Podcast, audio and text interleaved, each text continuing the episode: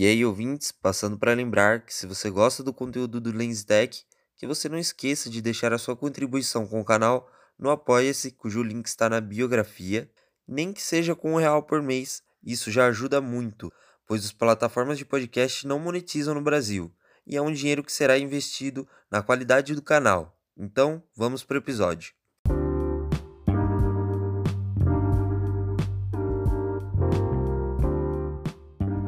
E aí, ouvintes? Desbloqueio facial no Android, será que é bom mesmo? Essa é mais uma das coisas popularizadas pela Apple, mas é uma função que já existe no Android desde 2012. Mas a grande diferença está no jeito que esse tipo de tecnologia funciona nos dois sistemas. Começando pela Apple, a marca utiliza no recorte da tela um sensor Time of Flight capaz de mapear o rosto em 3D, ou seja, traço por traço com profundidade. Já o Android não possui um sensor a laser para fazer isso. Então, ele basicamente tira uma foto do seu rosto e cadastra no sistema. Então, toda vez que você for desbloquear, ele vai comparar a foto com o seu rosto. Logo, eu acho que eu nem preciso dizer que qualquer foto pode desbloquear o seu celular. Então, é basicamente isso aí. Esse episódio vai ficando por aqui.